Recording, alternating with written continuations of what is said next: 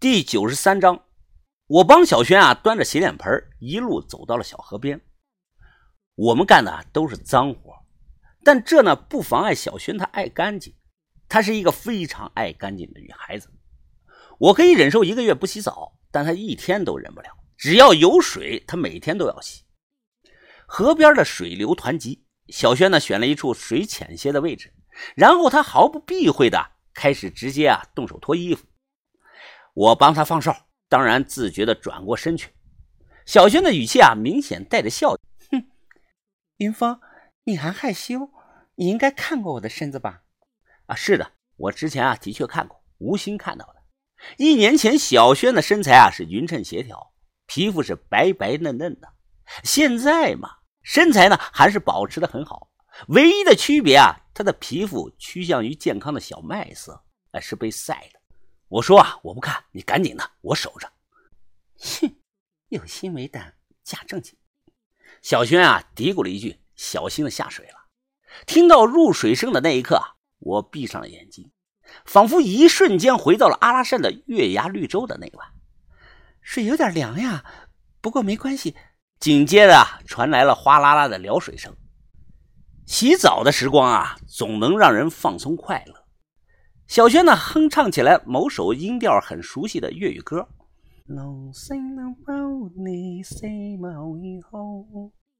呀！救命啊！救命！有蛇！小轩呢，突然尖叫起来。哪里？哪里有蛇？我赶忙转过来身子，四目相对啊，看了几秒钟。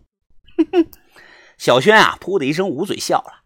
他站在河里，水掩住了他上半身的重要部位，只露着肩膀和锁骨。一缕打湿的头发，俏皮的挡在了他的眼前，尽显青春靓丽。水很干净的，下来一块洗吧。小轩啊，笑着朝我撩水。哎，你别逼我啊！我一旦下去了，你可顶不住的。哼，我顶不顶得住，你下来试试才知道啊。小轩呵呵的笑道。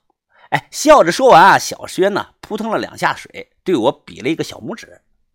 我靠，这明摆的是挑衅啊！这是完全看扁我了，是可忍，孰不可忍啊！我麻利的脱了鞋子，然后呢，脱掉上衣，光了膀子。小轩泡在河里，不断的给我勾着这个小拇指。我开始低头解这个裤腰带，哎妈的，真是越急越解不开呀！那个时候啊，都用的是那种滑槽式的抽拉式的裤腰带，有时候啊，滑槽呢会卡死。我急了，使劲的摇晃着裤腰带，结果是越拉越紧。哎，就跟他妈那个捆仙绳一样锁住了。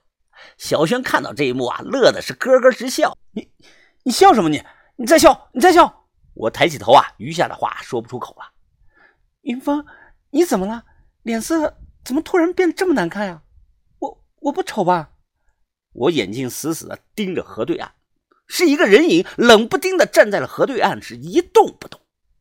他那身夸张的古代长袍啊，在黑暗中是太显眼了，是七月爬。小轩啊，从水里走了出来，他捡起了衣服，挡住了重要的部位，冷冷的看着对岸。小轩，你回去，听我的话，快回去！小轩啊，抓着衣服，一步一步的后退，随后小跑着快速的离开了。河面不宽，隔河相望，除了潺潺的水流声，还能听到自己心跳的声音。你让小女娃回去喊救兵了。我冷着脸问他：“哎，你到底想怎么样啊？你你想要什么呀？要钱吗？”钱。七月爬面色平静，缓缓的摇了摇头。在你们眼中看的很重要的钱，在我眼中一文不值，犹如废纸一样。这个时候啊，我才注意到他手中权杖还在，权杖上的白发骷髅也在。能明显的看出来啊，骷髅头上长着这个白发呀，长度短了不少。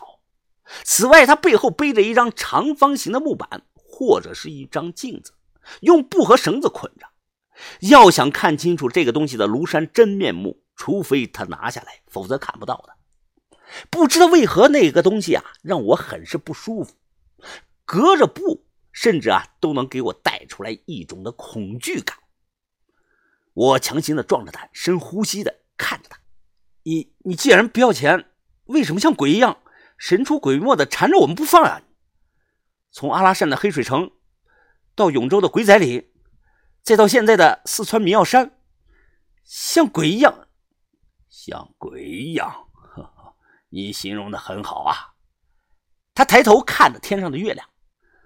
我早就活得不像人了。时隔了七百三十三年，当年县君也曾在这里看过月亮。直指讨游，他突然看着说了这么一句，完全听不懂啊，意思不明。我猜测啊，应该是党项语的读音。七月爬一百权杖，他眼神中尽是高傲。他看着我，勇猛的党项人。当年力压过女真人、突厥人、回鹘人、吐蕃人、柔然人，我们党项一族才是这世界上最勇猛的族群。我冷笑着，哼，最勇猛？那你们怎么让蒙古人屠了城了？哼，就连你们党项人的皇帝都被追到这个鸟不拉屎的地方藏着。哼，我看你们党项人是最垃圾的吧？哎，对了。在阿拉善沙漠养狗的那个人也是你们党项的族人吧？对不对？我可没有看出来他哪有什么牛逼的。睁开你的眼，你好好看看这条河，看看周围的一草一木。现在可是二十一世纪了，现在是二零零五年。我是汉族，还有五十六个少数民族呢，也没有你们党项族了，知道吗？说完，我笑了，因为我想啊。哎，就连现在的高中生、初中生啊，可能很多人都没有听说过党项族。党项人啊，已经都化作了历史的尘埃。或许还有零零散散几个血统纯正的后裔在，但那还有什么用吗？笑，七月爬冷声的说：“笑吧，尽情的笑吧，你们所有人很快就笑不出来了。”我三个徒弟全死在了你们这伙人手中，虽然他们牺牲都是值得的，但我会为他们报仇。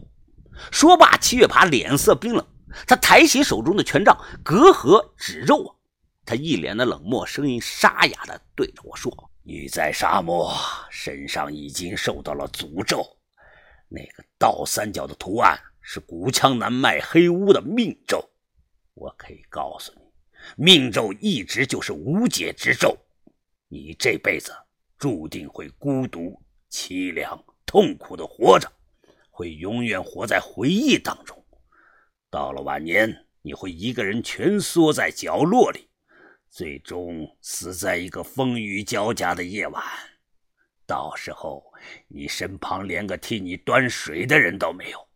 呵呵，向云峰。你害怕吗？我怕你奶奶个腿！我他妈从来没怕过。